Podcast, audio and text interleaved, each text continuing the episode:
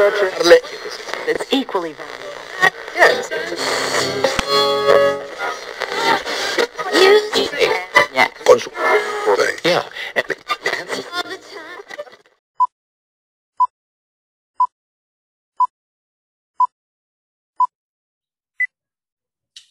Bueno, pues ya estamos de nueva cuenta en un episodio nuevo de Café con Aroma de Historia, este, el cual, como todos ustedes saben, pues lo transmitimos desde, desde la Ciudad de México y normalmente pues aprovechamos esta introducción para mandar algunos saludos. Lo que, lo que hoy le correspondía a Gina, que son los avisos parroquiales, pero que hoy Gina no los va a poder decir porque está en una misión muy especial. Ya les platicará ella cuando regrese. Entonces, este, para sus admiradores, no, no se espanten, no la dimos de baja, ni, este, ni ya no va a estar, pero sí debemos de decir antes de, de, comenzar nuestro episodio que tenemos una invitada pues, muy especial para nosotros este, y que, bueno, pues nos da muchísimo muchísimo gusto que, que, esté con nosotros, porque hagan de cuenta que nos costó muchísimo trabajo este, agendar eh, fechas para poder este, grabar el episodio juntos. Entonces, este, antes de, de, aventarme los avisos parroquiales, que normalmente es lo que hace China, este, pues vamos a darle la bienvenida a Mónica Vanessa, quien nos acompaña el día de hoy déjenme platicarles un poquito la historia de Mónica. Mónica fue mi exalumna en la preparatoria, entonces, uff, y aquí es donde se escuchan los coyotes diciendo, uh, ya pasó mucho tiempo. Entonces, este, pues hoy quiero darle la bienvenida a Mónica. Ella es eh, licenciada eh, en Ciencias de la Comunicación por la UAM Coajimalpa. Eh, el enfoque que ella tiene de estudio es obviamente la comunicación y la divulgación de la ciencia, que eso es algo bien interesante porque pues muy pocas personas hablan de ciencia y sobre todo de divulgar la ciencia en este país. Eh, actualmente ella este, produce y conduce un programa de radio en línea llamada, eh, llamado perdón, Sopa de Cerebros, ¿no? El cual, pues a través de la ciencia y de temas de cultura de historia y de cultura pop en general, pues nos van narrando estos espacios este, científicos, ¿no? Eh, también Mónica colabora directamente en el área de comunicación del Instituto Nacional de Investigaciones Forestales, Agrícolas y Pecuarias, este, y que bueno, pues es desde que yo la conozco, este, pues es alguien que le interesa la ciencia, la cultura, el arte, este, y aparte tiene un apego muy interesante a la cuestión de, de, la escritura creativa, hace pequeños relatos y guiones y ha trabajado en diversos proyectos con esta idea de presentarles la, la creatividad, ¿no? Este, porque eso es bien interesante y la comunicación de distintas maneras, ¿no? Entonces, siempre buscamos este, traer a alguien que, que pues nos aporte mucho y yo creo que Mónica hoy nos va a aportar demasiado. Entonces, bienvenida Mónica, ¿cómo estás? Gracias por esa presentación. Eh, me, me, enaltece más de lo que, de lo que quisiera. no, pero eh, creo que es padre justamente el reencuentro, ¿no? De pues estar hablando, el conocer qué es lo que hemos hecho uno y el otro y, y, que pues al final de algún modo hemos tomado caminos muy similares, tú más apegado a la historia obviamente y yo más apegado a la ciencia, pero que también comparto este gusto por la historia porque pues al final la ciencia tiene su propia historia. Y es muy curioso porque muchas veces la ciencia la vemos como este ente maravilloso, por decirlo de un modo, al cual pues, ah, está científicamente comprobado y ya, ¿no? Y te tienes que callar, pero la verdad es que la ciencia es social y como tal tiene muchos chismecitos, igual Ajá. que la historia. Claro, y, y, y, que como les decía yo, no muchos le entran a la cuestión científica, o sea, como que nada más oímos de repente la, la, la palabra ciencia y decimos, ay, nanita, matemáticas, física, este, biología, y no la ciencia. Eh, realmente habremos, eh, en mi caso hablo por la historia, han surgido muchísimos estudios este, de la historia de la ciencia en México, que es muy raro este, que los tengamos estos estudios porque, porque normalmente hablamos de los grandes descubrimientos científicos a nivel mundial, pero ¿qué onda con la ciencia también en México? Eso, esas son las aportaciones que, que muchas veces la gente que, que, divulga esta cuestión de la ciencia, este, pues, pues mis, mis felicitaciones y mis aplausos porque porque sí es, es, es algo que, que normalmente no lo vemos, ¿no, Mónica? Sí, no, gracias por ello. La verdad es que es curioso porque, bueno, yo conduzco, co-conduzco, coproduzco Sopa de Cerebros con Miguel Ángel Nava y pues eres una persona que pues me ayuda un montón, ¿no? Con todo esto de lo científico porque a pesar de que yo me enfoqué dentro de la carrera, él tiene un interés muy genuino por ello y algo que yo le estaba comentando a él es que muchas veces rescatamos notas que tienen que ver con un discurso científico más eurocéntrico, que justamente pues se rescatan notas que pues al final claro que nos va a interesar lo que la NASA está haciendo, pero resulta ser que pues a lo mejor justamente desde el área mexicana estamos colaborando con la NASA o que como tal México está realizando un montón de cosas que muchas veces, si de por sí la ciencia es difícil para ser divulgada, si de por sí muchas veces es difícil el hecho de trasladar ese discurso científico hacia palabras que las personas,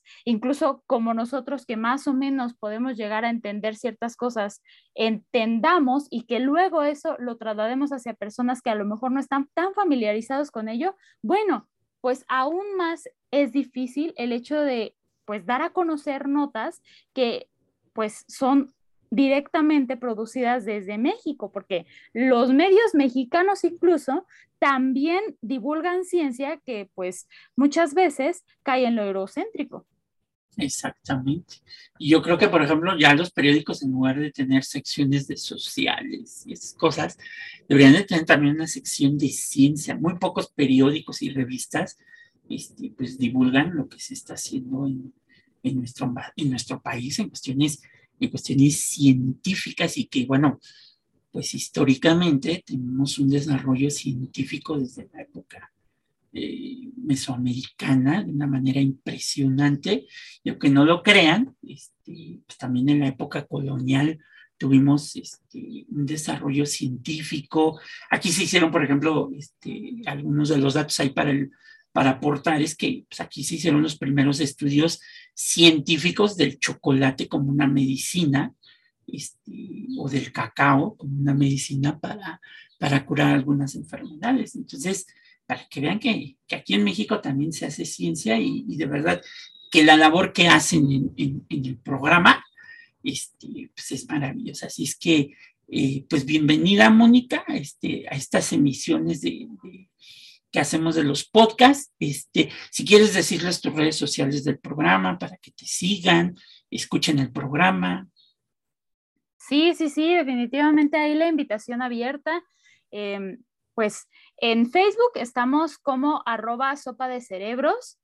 En Instagram y Twitter estamos como arroba guion bajo sopa de cerebros y por lo general pues le pedimos a las personas que nos escriban con el hashtag ciencia para llevar y bueno, ahí publicamos todos nuestros episodios pero bueno, nos transmitimos a, través de Hiperborea Radio y a través de RTV México y bueno, ahí en Hiperborea Radio pues también pueden estar buscando porque pues suben los episodios desde sus redes sociales y también eh, pues se distribuye a través de Spotify, YouTube, Apple Podcast y otra serie de plataformas que pues ahí no solamente está Sopa de Cerebro, sino también otros programas que son bastante interesantes.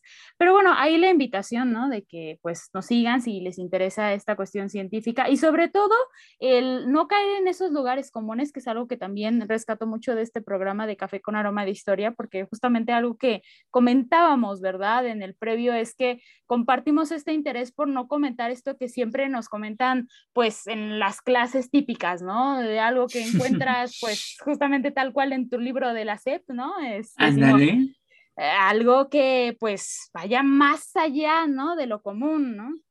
Exactamente, sí, sí, esa es, esa es un poco la idea que, que, tenemos. Es de ahí que, que en, la, en, una charla previa con Gina, le decía yo, vamos a invitar a Mónica porque la labor que están haciendo es, es igual de interesante de lo que estamos haciendo nosotros.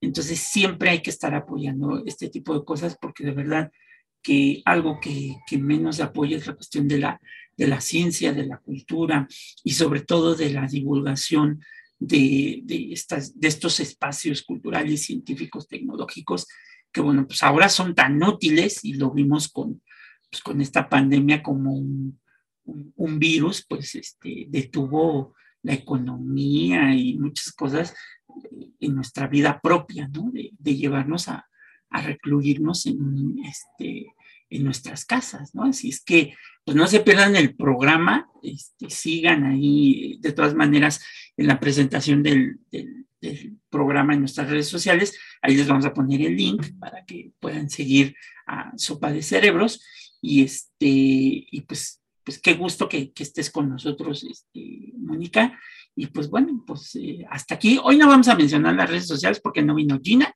que es la encargada y es como un desagravio nacional decir las redes sociales de este programa que ya las han escuchado constantemente, pero este, pero pues bueno, los dejamos con el episodio 68, disfruten de, de, nuestra invitada y pues nos vemos este, más adelante. Gracias, Mónica, por apoyarnos el día de hoy. Gracias a ti.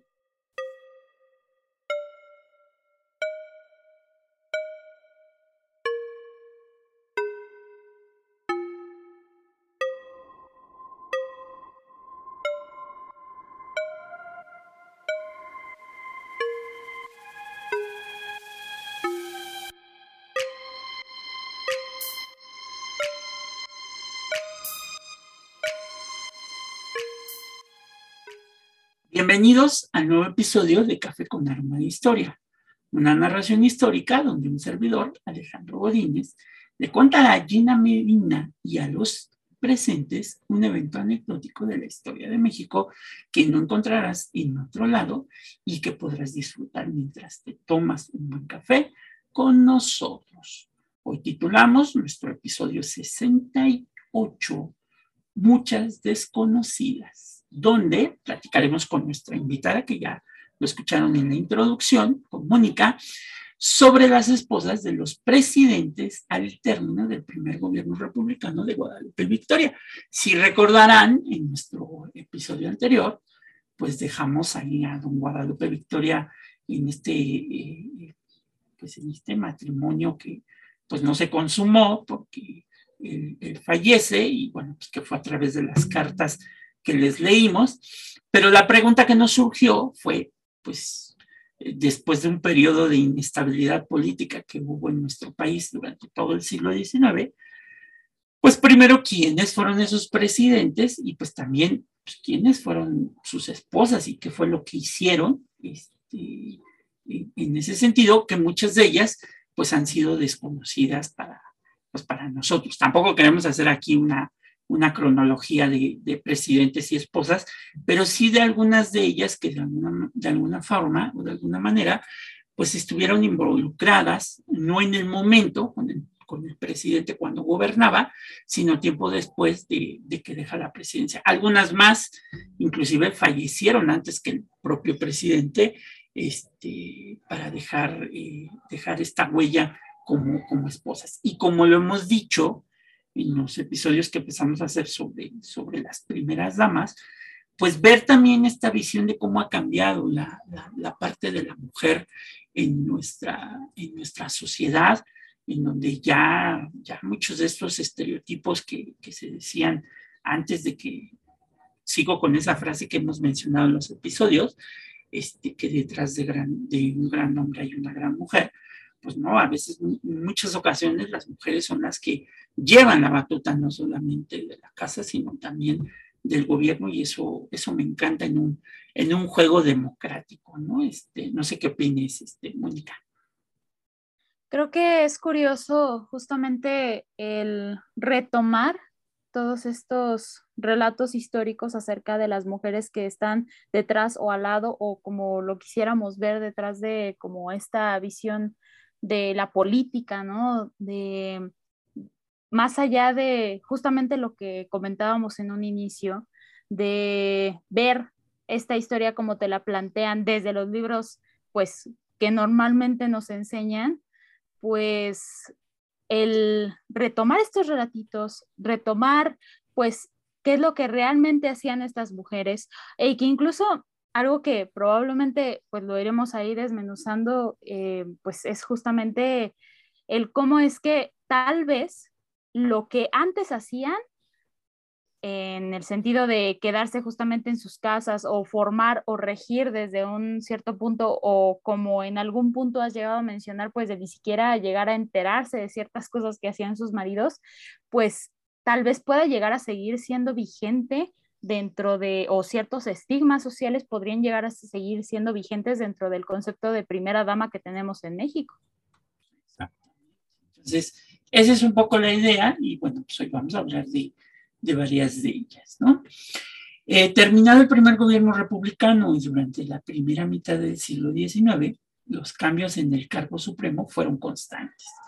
25 hombres ocuparon la presidencia, era una señal evidente de las dificultades y los desacuerdos políticos, y por eso lo menos que puede decirse de esa época es que esta etapa fue muy, muy convulsa, ¿no?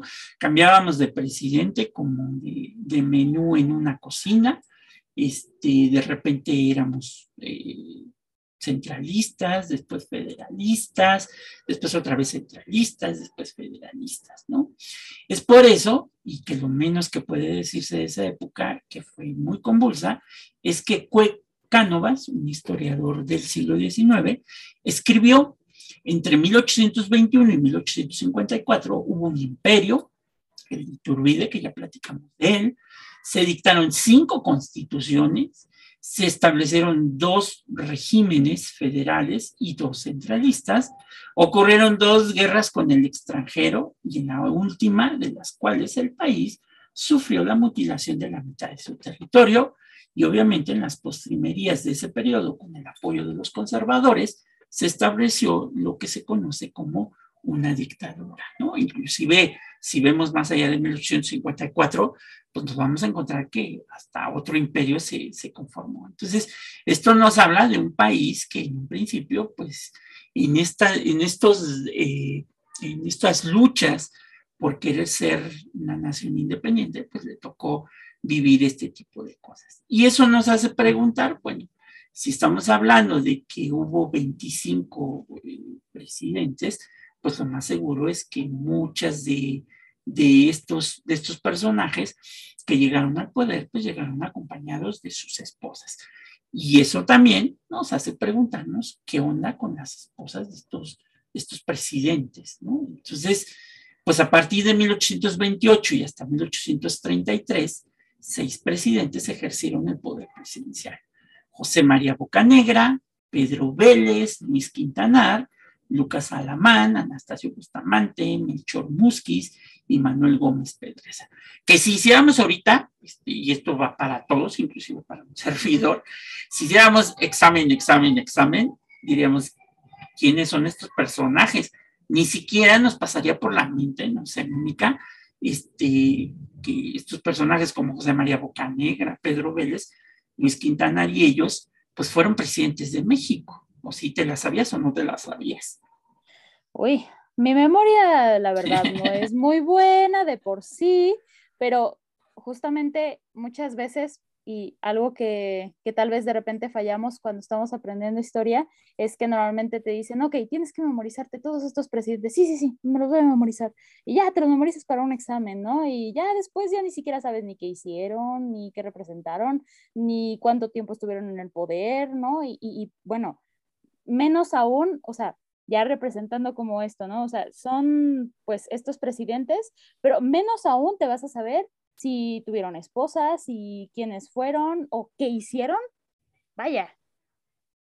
Exactamente, porque eso nos lleva a que, bueno, pues si nosotros, la gran mayoría de nosotros los mexicanos, y se los digo abiertamente, pues desconocíamos que estos presidentes gobernaron México, pues seguramente ninguna de esas esposas este, de estos señores, pues sintieron jamás que tenían algo que ver con el poder, ni mucho menos la función que cumplieron, y mucho menos a un mexicano común y corriente, pues el saber que, este, que existieron, ¿no? Entonces, es esta parte también de, de esta construcción de una nación que poco a poco, pues se fue, se fue desenvolviendo. Entonces, desde Vicente Guerrero, que es después de Guadalupe Victoria, este, que asume el poder por medio de un golpe militar, eh, desde, desde Vicente Guerrero y su esposa Guadalupe Hernández, o quizá, y eso es lo más probable, pues porque ni siquiera sabemos si Vicente Guerrero estaba casado, este, y aparte porque Guadalupe Hernández, esposa de Vicente Guerrero, pues nunca lo acompañó en actividades públicas. Entonces ya desde ahí eh, tenemos un problema grave, ¿no?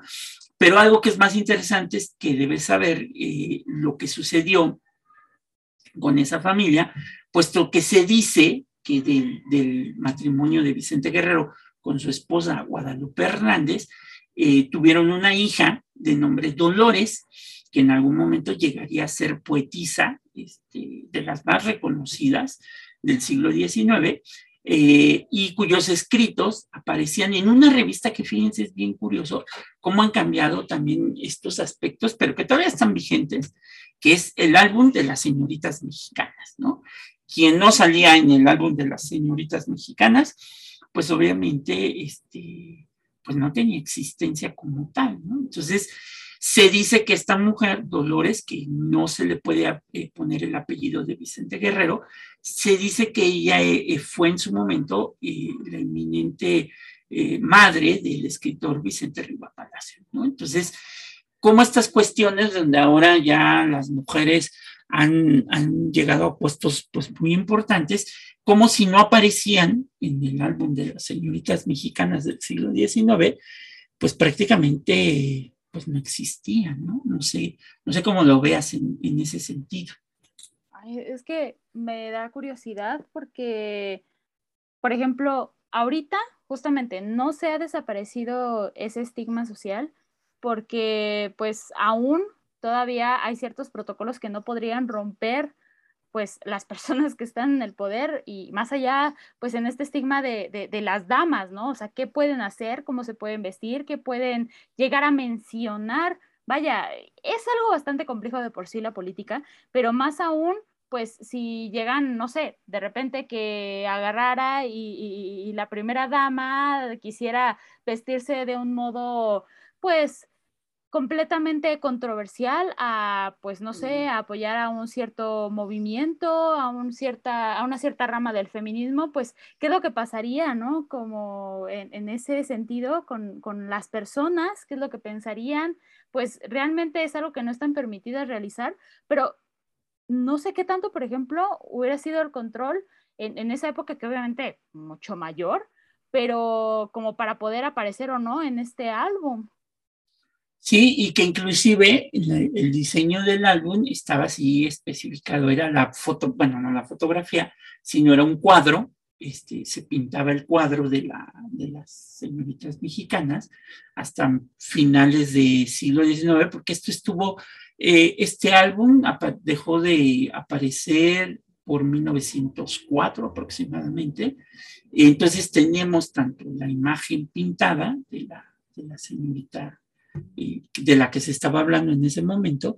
Y eh, tenemos también, ya a mediados y finales del siglo XIX, los primeros daguerrotipos, que son estas fotografías, que ya después se convierten como tal en fotografías, en donde aparecía la imagen y a un lado un texto, ¿no? Este, en este caso, por ejemplo, Dolores eh, X, eh, poetisa, tal y tal y tal y tal, este, una especie de un breve currículo, pero también aparecían las señoritas de sociedad, ¿no? En algunas de ellas, pues llegaron a aparecer también la, esposa del, del, presidente Porfirio Díaz. Entonces, en, el caso de ella, recuerdo muy bien cuando, cuando revisé el, el, texto, decía, ¿no? Que era la gran, la gran mujer, la gran madre que apostaba por, por la educación de sus hijos, inclusive aquellos que no habían nacido dentro del matrimonio y que ella los había adoptado como, como suyos, ¿no? Entonces,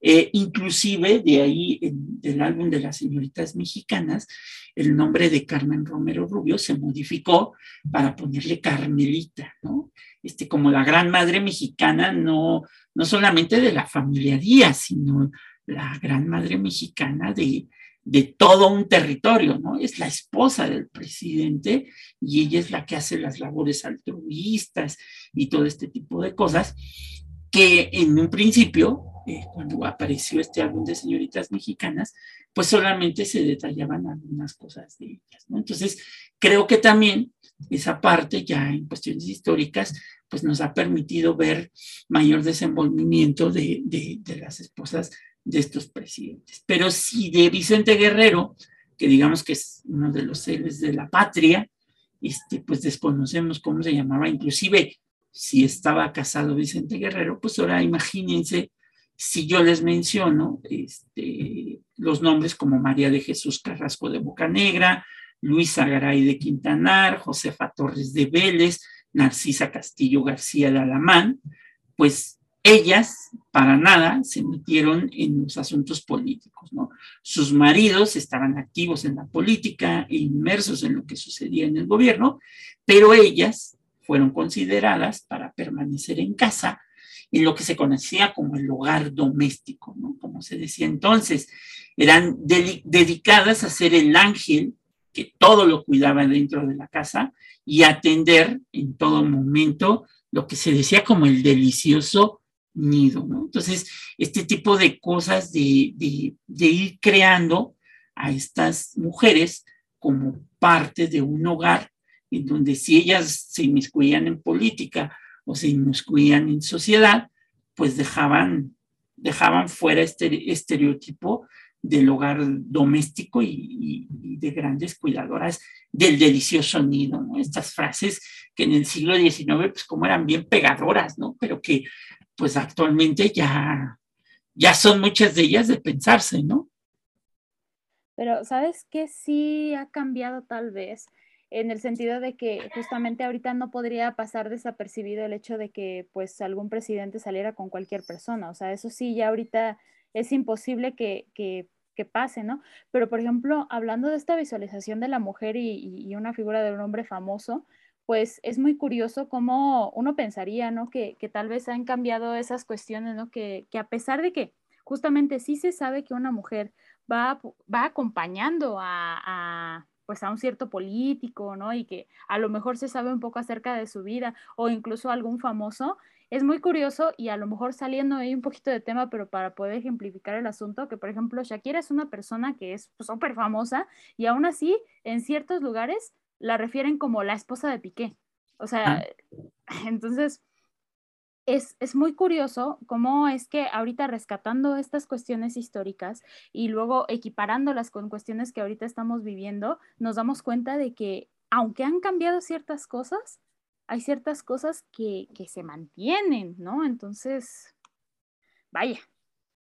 Sí, y, y, es, eso, eso también ha, ha sido como que como que esa parte de, esta herencia, pues que se ha mantenido este, a, grados, y en el caso, por ejemplo, de México, pues aún más, ¿no? Porque hasta hace poco se están rompiendo todavía estos estereotipos donde la mujer pues era, este, ahora sí que la dueña del hogar y, y pues el hombre era el que aportaba solamente la parte económica. Y hoy ya estas cuestiones pues también han, han ido cambiando, ¿no? Que es un poco, históricamente, y a diferencia de lo que ellas vivieron en el siglo XIX, por ejemplo, en el virreinato, las, virreinas, las esposas del virrey, pues normalmente ellas cumplían una labor de acompañante de, sus esposos, de sus maridos, en todo lo que tuviera que ver con ceremonias oficiales, tenían mucha presencia en la vida social.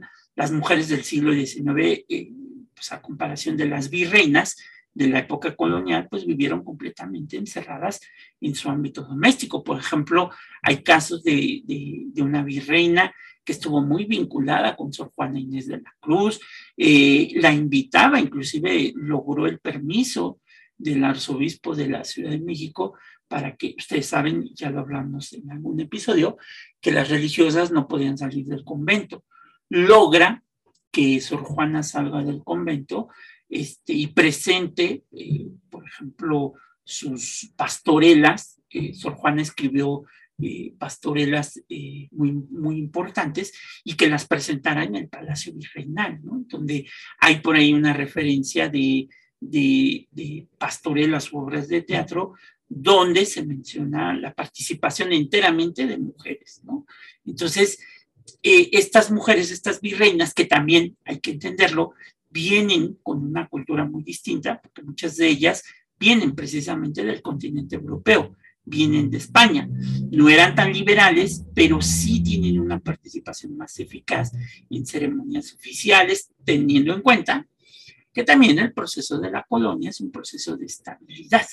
En el caso de las eh, mujeres, de estos primeros presidentes del siglo XIX, pues estamos hablando de periodos de inestabilidad política social. Entonces, por eso ahí viene un poco esta cuestión de que muchas de ellas tuvieron que atender a la familia, ir a la iglesia y obviamente patrocinar una obra de caridad era lo que en, general constituía su vida.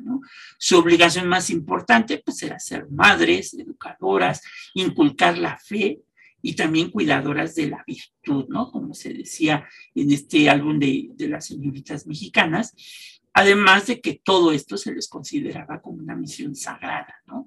Eh, Dicen algunos historiadores que han, entrado en estas cuestiones de la historia de las mentalidades, que no se preocupaban por aprender o cultivarse y que su único afán era ser virtuosas. ¿Por qué? Porque desde muy pequeñas, y esto es también una tradición que viene desde la época prehispánica, ¿eh? no crean que, esto lo impusieron en la época colonial con la conquista. Ya desde la época prehispánica, la esposa, eh, bueno, desde que nace la mujer, es inculcada las labores propiamente del hogar, del textil, de aprender a hacer tortillas, etcétera, etcétera. Y esto se va incrementando ya en el siglo XIX, ¿no? Cuando había eh, institutrices, así tiene el, cargo como tal, que se dedicaban a enseñarles las cuestiones de la virtud, ¿no? De las virtudes más sagradas, que eran bordar, eh, leer un poco de poesía, pero poesía o, vidas de santos ejemplares, este, patrocinar pues hasta cierto punto eh, cuestiones de obras de caridad dentro de la familia, pero sobre todo inculcar eh, la primera educación a los hijos y también inculcar la, la, fe a, a, la familia, ¿no? Entonces, existe un poco el panorama que tenían este, pues estas mujeres, ¿no? Que ahora, volvemos a lo mismo, pues ya también ha ido cambiando un poco esta figura, ¿no? Pues sí, es que me, lleva como a pensar en qué tanto ha evolucionado por la cuestión de ya no preocuparnos tanto en la cuestión tal vez biológica, porque cuáles pueden ser las posibles razones de que pues la mujer ocupara ciertos roles precisamente desde la antigüedad, no precisamente desde esta época que pues más que nada hemos estado hablando, has estado hablando, pero em, vaya, ¿qué razón podría llegar a tener o, me llevo como a esta lógica de pensamiento de que a lo mejor, no sé, que los hombres tuvieran como ciertas características para poder salir a, hacer cierto tipo de labores, pero que ahora más bien nos han estado preocupando otro tipo de situaciones sociales o que a lo mejor nos hemos estado preguntando el por qué ciertas mujeres no podrían realizar ciertas cosas y que en realidad pues sí lo deberían de poder realizar y que incluso lo realizan pero que no, reciben ese mismo mérito o que no son tan reconocidas o que pues diferentes cosas, ¿no? Y, pues es muy curioso cómo es que incluso ahora, a pesar de que ya están ocupando pues ciertos papeles en, la política, pues no ha habido ninguna mujer presidenta, ¿no? O sea. E, eso es lo más, lo más complejo, ¿no? Digo, en, en América Latina ya, pues casi todos los países ya han pasado por, por estos episodios donde las mujeres gobiernan. México ha sido el único país, yo creo que junto con Estados Unidos, este, México han sido de los únicos países que no, pues no le han dado esta apertura a una mujer este, como presidenta de la República. Entonces, son estas cuestiones que nos hacen pensar un poco cómo todo esto de lo que estamos platicando hoy, pues está muy arraigado en, en la sociedad este, mexicana. ¿no? Eh, por ejemplo, el caso de la señora Boca Negra, lo único que sabemos es que murió en 1847, 15 años antes que su esposo, de la señora Quintanar, que falleció tres años antes que el suyo, y de la que más o menos se tiene cierta información, pues es de la esposa de Lucas Alamán, en lo que se refiere a, a su esposa, que se dice que había nacido en 1804, era hija de una familia de Alcurnia y muy joven, este, en 1823 se casa con, con, don Lucas, muy joven.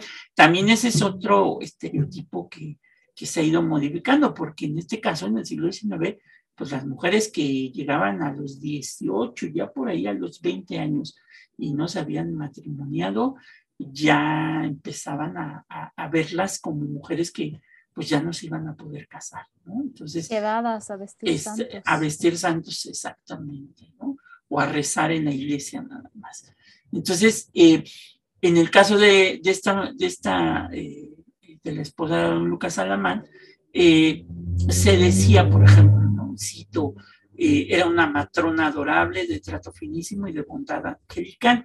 Eso lo escribió Guillermo Prieto, quien además decía que era una mujer muy conservadora y sumamente devota, que le había dado por educar personalmente a sus hijos y que en ocasiones, o si no todos los días, invitaba a su mesa a algún prelado, algún religioso, para aprovechar que durante las comidas sus, hijos aprendieran moral y valores. Entonces, eh, la señora sobrevivió varios años a su marido y murió en plena guerra de reforma, siendo sepultada en plena, en plena guerra junto a, a su esposo don Lucas Alamán. Entonces, también era esta cuestión de que estas mujeres, muy devotas, pues en muchas ocasiones lo que les decía, las ponían a leer vidas, eh, se les permitía la lectura, pero lo único que podían leer eran las vidas de los santos, para que aprendieran un poco cuál era, cuál era esta cuestión. Era muy difícil que una mujer de esta época pues le permitieran leer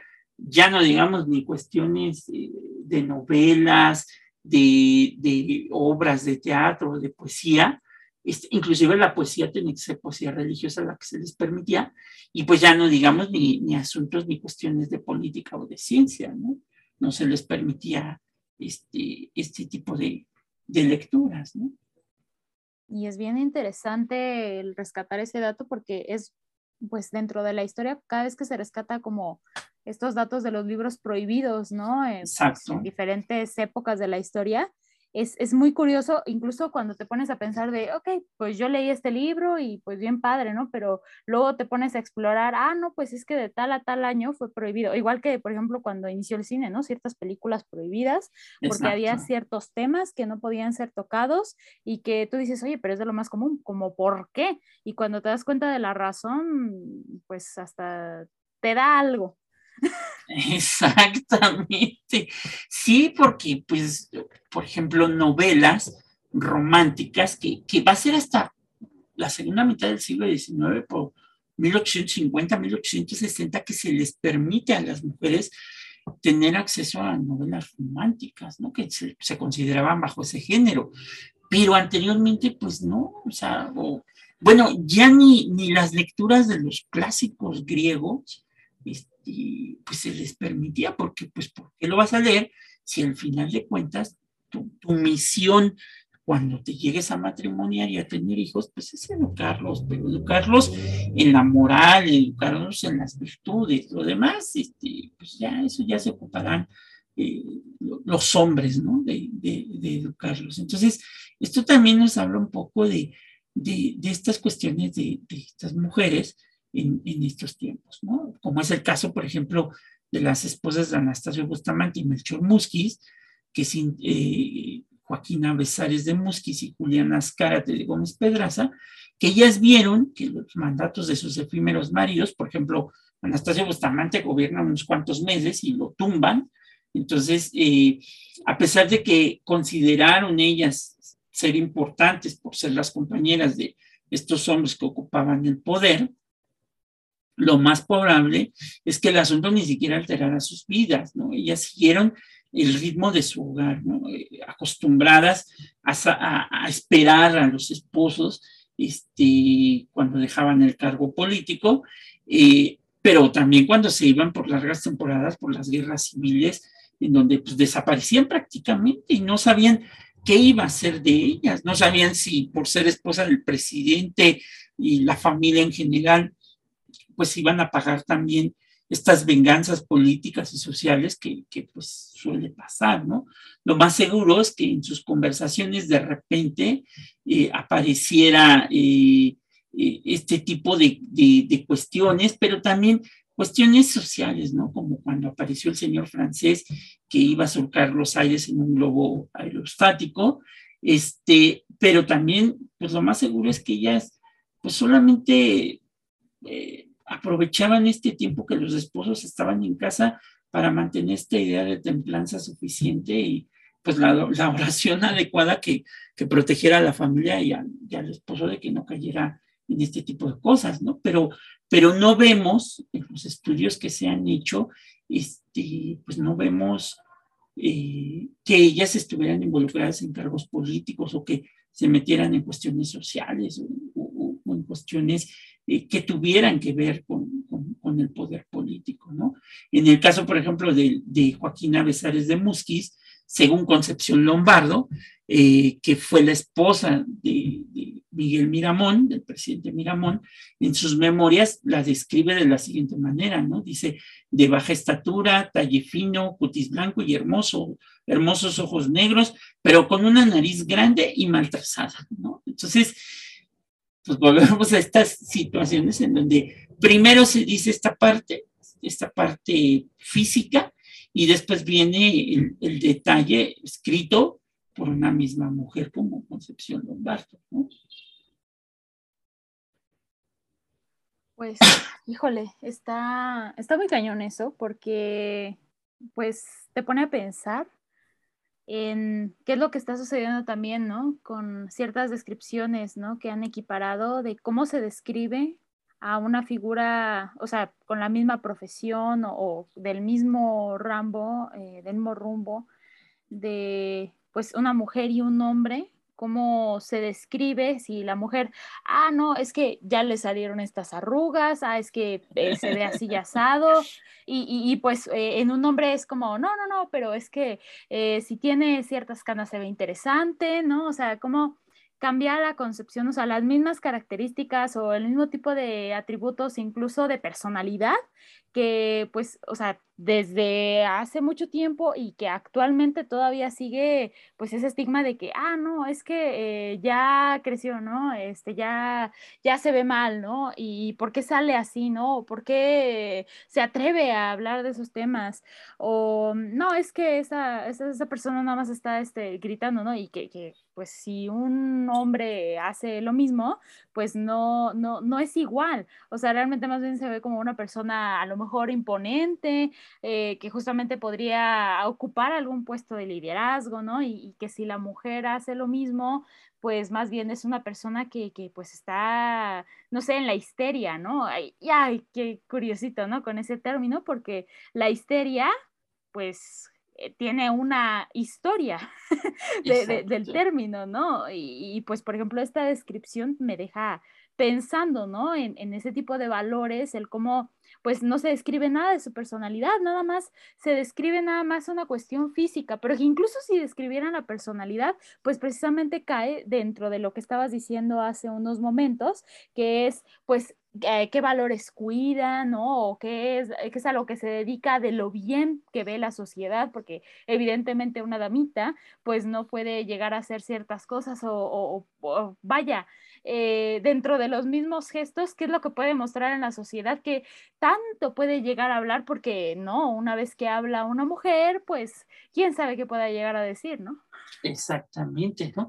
Y, y como, por ejemplo, otras cosas que, tampoco, digo, en lo personal no me parecen muy importantes, pero sí, ¿no? Llegar a decir, eh, ya le había aventado la onda de, decir este nariz grande y mal trazada, y después dice de un carácter dulce y afable y que tenía modales de gran dama. Entonces, son como que estas concepciones que, que la misma Concha Miramón o Concha Lombardo este, va siendo de, las mujeres de sociedad. Inclusive, eh, Madame Calderón de la Barca, que es esposa del embajador eh, francés en México en estos años, ella se quejaba muchísimo porque decía, es que las mujeres mexicanas eh, se la pasan ahí en el bordado, este, y, en su casa y en los balcones, y nunca las veo que están leyendo un libro, etcétera, etcétera. ¿Qué pasa con estas mujeres? Eh, mexicanas, ¿no?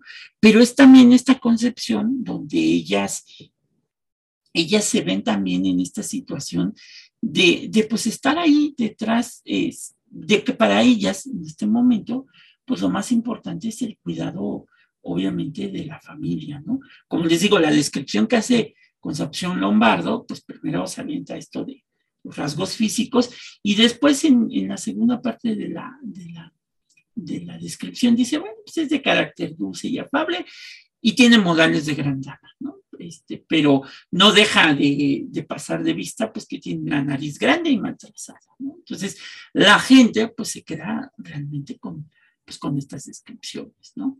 En cuanto a la señora Juliana Gómez Pedraza, pues sabemos que, que había nacido en la capital, que era de familia noble y rica, como era de costumbre, se casó muy joven, con una licencia paternal, porque también esto se maneja muchísimo en el siglo XIX, la cuestión de la licencia paternal, este, que es más que otra cosa que se pueden casar, en el caso de Gómez Pedraza, se casó con ella por poder. Digamos que el papá dio la autorización, Gómez Pedraza firmó un documento, alguien se presentó en nombre de Gómez Pedraza, se casaron y pues bueno, hasta que se pudieran encontrar, este, muchas veces los noviazgos que se hacían, los matrimonios que se hacían, pues se hacían a través de cartas. Y como lo vimos en el caso de Guadalupe Victoria, era muy común que las cartas no iban dirigidas a, la joven, sino que las cartas iban dirigidas este, pues, a los papás en donde... Se casan con el papá. Exactamente, ¿no? Por eso se les llama la licencia paternal, porque el que va a dar su aprobación no es la mujer, sino el papá, ¿no? Entonces, eh, obviamente, en muchas ocasiones también vemos que, que, en el caso de Gómez Pedraza, pues eh, sucede algo excepcional, ¿no? Que dicen eh, de Gómez Pedraza que, bueno, pues él siempre estuvo siempre muy enamorado de ella y que inclusive en su lecho de muerte eh, Gómez Pedraza alcanzó a decir lo siguiente, y cito, este, alcanzó a pronunciar sus últimas palabras dirigiéndose a su esposa, señora, ¿quién pudiera ser eterno para amarla a usted eternamente. Ella muere en 1874 y fue sepultada junto con hermano Gómez Pedraza en el Panteón del Tepayac, allá hay una tumba, en donde después eh, se encontraría eh, una de sus sobrinas, que es Pepita de la Peña, como se le conocía, quien fue esta mujer muy pispireta de la segunda mitad del siglo XIX, como se decía en los periódicos de la época, una mujer muy pispireta, de la cual pues el mariscal Aquiles Bassein, que llega con Maximiliano, se va a enamorar, inclusive ella se va a vivir a Francia cuando Bassein tiene que dejar eh, México, este, y pues se dice que, años después regresó para ser sepultada eh, junto a este, su tía, ¿no? Pero volvemos a esta parte otra vez, ¿no? El que da la autorización para casarse es el papá, pero sí encontramos casos en donde, Gómez Pedraza, pues se dice en estos estudios, pues estaba enamorado de ella, al grado de, pronunciar estas últimas palabras dirigiendo estos discursos este, pues a la esposa. ¿no? Entonces, o también estos términos de los periódicos de la época de decir de Pepita de la Peña, pues una muchacha pispireta, ¿no? Entonces, este, que también son cuestiones que, bueno, pues han cambiado conforme han, han ido pasando las épocas, ¿no? Pero oye, ¿qué, qué, escándalo pudo representar precisamente eh, la figura de Pepita? Porque por como hablas de ella, o más bien como lo relatan históricamente, pues cómo es que se concebía la figura de Pepita. O sea, a mí me, da curiosidad, Pepita. Pues, pues aquí ya aprovechamos para hacer un episodio de Pepita de la Peña y que tú estés de invitada para que, este, para que sepas por qué le decían muchacha pispireta. Lo más seguro, y aquí tiene que ver con todo lo contrario de lo que hemos dicho, ¿no? O sea, que era una mujer que leía, una mujer culta, una mujer que acudía a estos eventos sociales donde hasta cierto punto podía discutir con los hombres.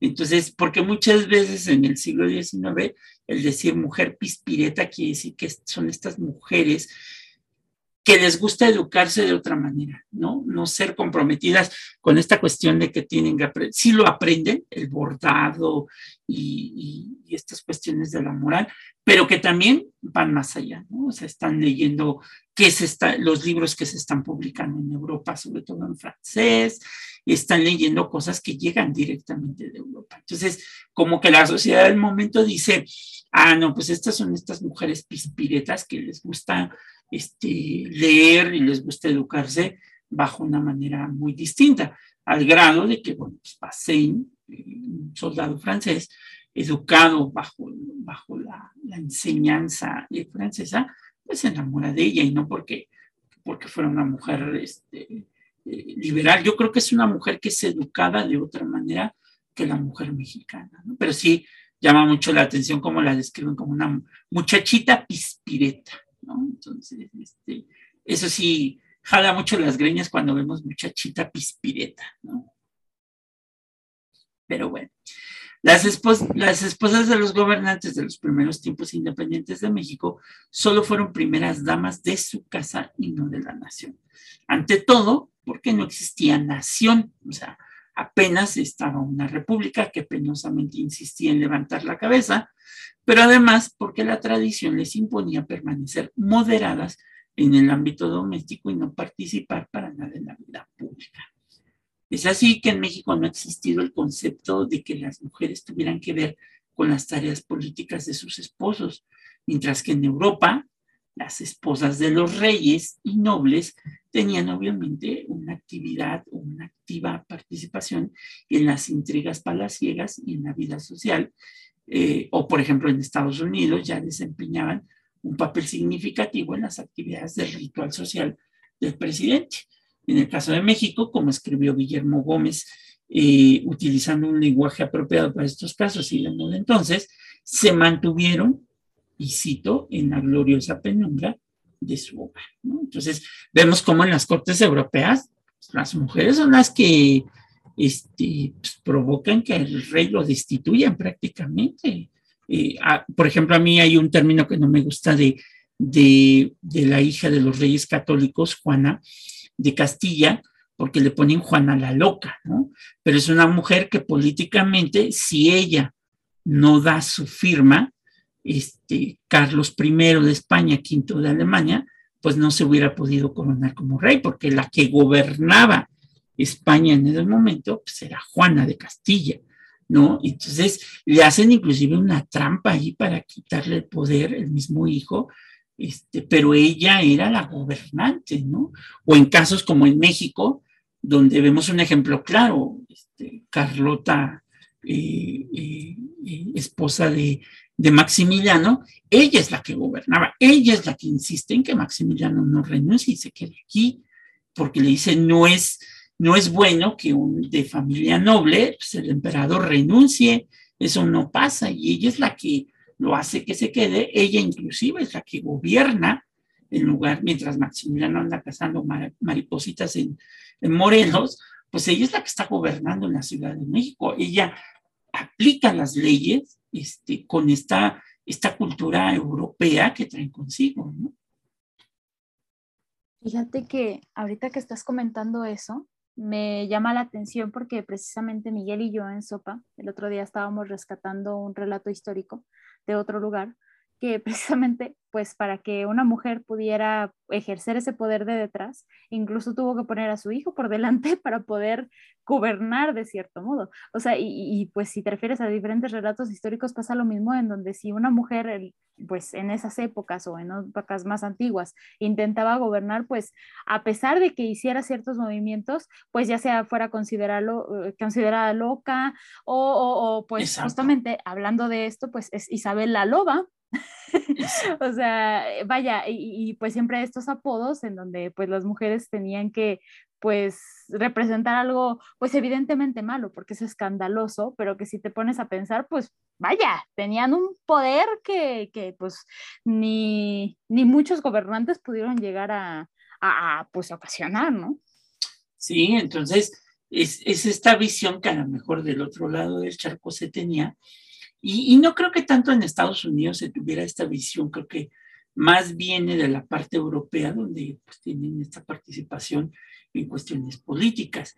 Es de ahí que por eso sabemos tan poco de ellas y lo único que en ocasiones podemos rescatar pues son sus nombres y en algunos casos ni siquiera eso, los cuales por lo demás pues no tienen para nosotros ningún significado, pero sí podemos eh, imaginar que sus vidas fueron como las de las mujeres mexicanas de ese siglo, que tenían cierta posición social, eh, independientemente de su filiación política del marido, muchas de ellas criollas, otras mestizas, ricas herederas o esposas de, de la incipiente clase profesionista y militar que estaba surgiendo en el México independiente y que mantenían el mismo perfil de seres humanos criadas solo para el matrimonio y el hogar. ¿no? Es así como muchas de ellas este, pues eran devotas, eh, todas ellas antes de cumplir con sus deberes conyugales rezaban aquello que decía, cito, Señor, no es por vicio ni por fornicio,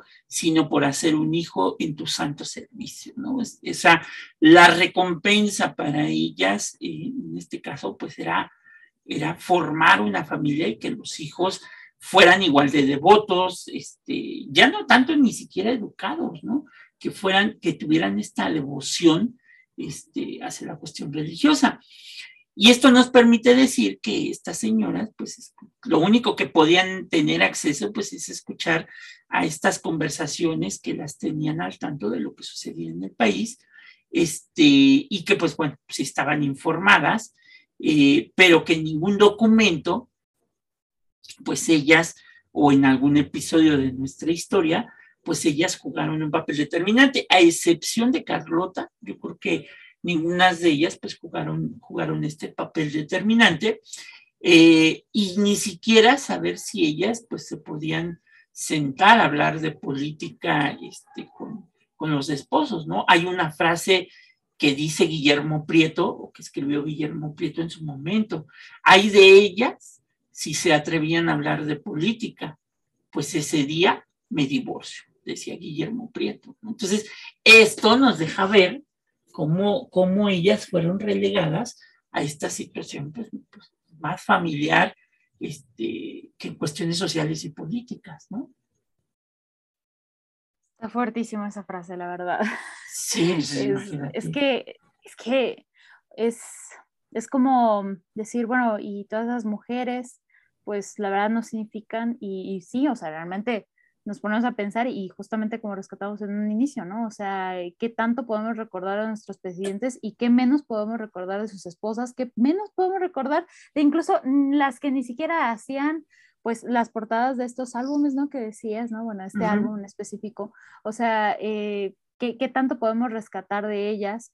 Y que aparte, pues no es como que dijeras, bueno, pero es que eh, ellas que querían hacer esto y tal, ¿no? Sino que más bien era una cuestión pues muy generacional, ¿no? De pues esto está bien visto por sociedad y además no hay un movimiento social o no hay personas que estén hablando acerca de una alternativa. Entonces esto debe de estar bien. O sea, realmente, ¿qué, reto pueden llegar a, a, realizar? O sea, no dudamos que a lo mejor, pues, si haya personas, si haya mujeres que, que en ese momento, pues hayan tenido pues este, esta inquietud, ¿no? De que a lo mejor las cosas podían ser diferentes pero como justamente la sociedad no tenía pues un, una estructura eh, suficiente como para poder pues retar a, todo esto que dominaba socialmente, pues a lo mejor eran movimientos acallados, ¿no? O sea, igual que con muchos otros movimientos que existieron en la época. Pues sí, entonces, pues sí, esta frase quise cerrar con ella porque, pues sí, deja, deja ver cómo, qué visión se tenía en este caso.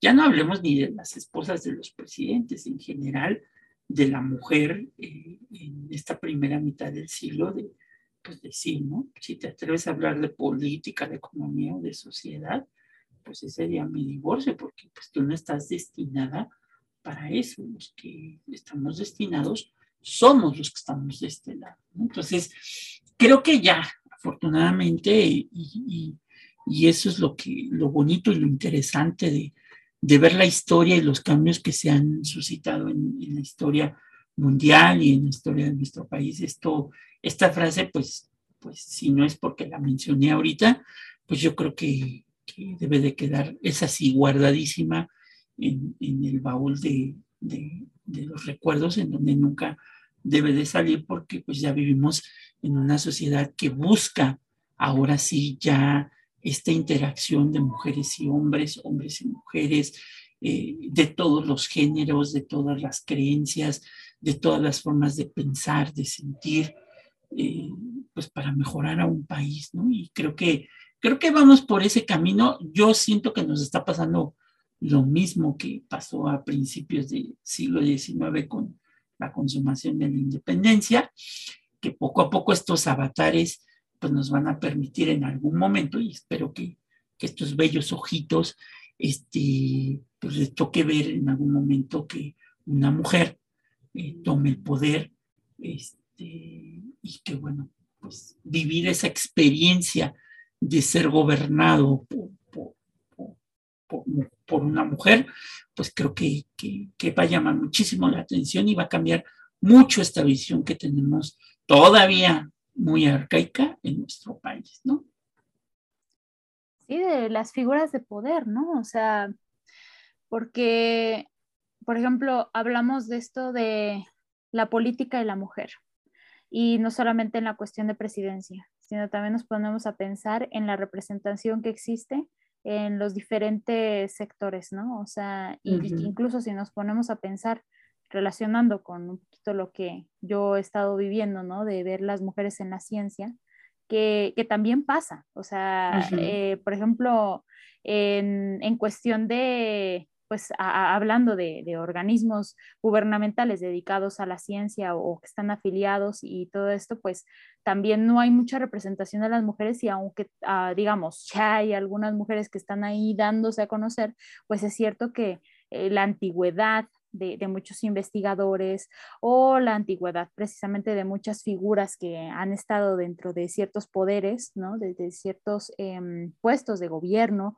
o afiliados al gobierno, pues todavía predominan muchísimo los hombres y todavía se considera pues este prestigio y que si nos ponemos a pensar en cuántas personas pues están de directores, ¿no? De, estos sectores o en ciertos cargos políticos, pues justamente la mayoría son hombres. Exacto. Entonces, pues bueno, ahí los dejamos para que hagan esta, esta, esta reflexión. Este, y pues para que vean cómo la historia eh, y a pesar de que esto suena muy, muy de chismecín y, estas cuestiones, pero como este tipo de, episodios pues nos permiten crecer como, como sociedad y pues bueno, pues cada quien haga su juicio acerca de, de, lo que vivieron estas mujeres. Y pues bueno, agradecerte, Mónica, por habernos acompañado este, en este episodio de Café con Aroma de Historia. Gracias a ti. Y me quedé con ganas de, pues, escuchar a Gina también. Ah, bueno, ya Gina estará, ya como ya, ya palabramos ahorita casi, casi Gina estará ahí en el de, en el de, este, de la esposa de, de, de Basein, este, ay, se me fue ahorita, este, Pepita. Pepita de la Peña, Pepita de la Peña, este, porque Gina estas cosas le gustan, esto de la High Society le gusta a Gina, entonces, este, y aparte ella se especializa mucho en estas cuestiones de las casas reales europeas. Entonces, Ah, este, si quieres saber algún día de la vida de los reyes de Inglaterra este, y de los príncipes, bueno, Gina es, este, es especialista en eso. Ah, pues va, va, va, ya. Está, ya está. ya está. Bueno, pues muchas gracias y nos vemos la próxima. Cuídense.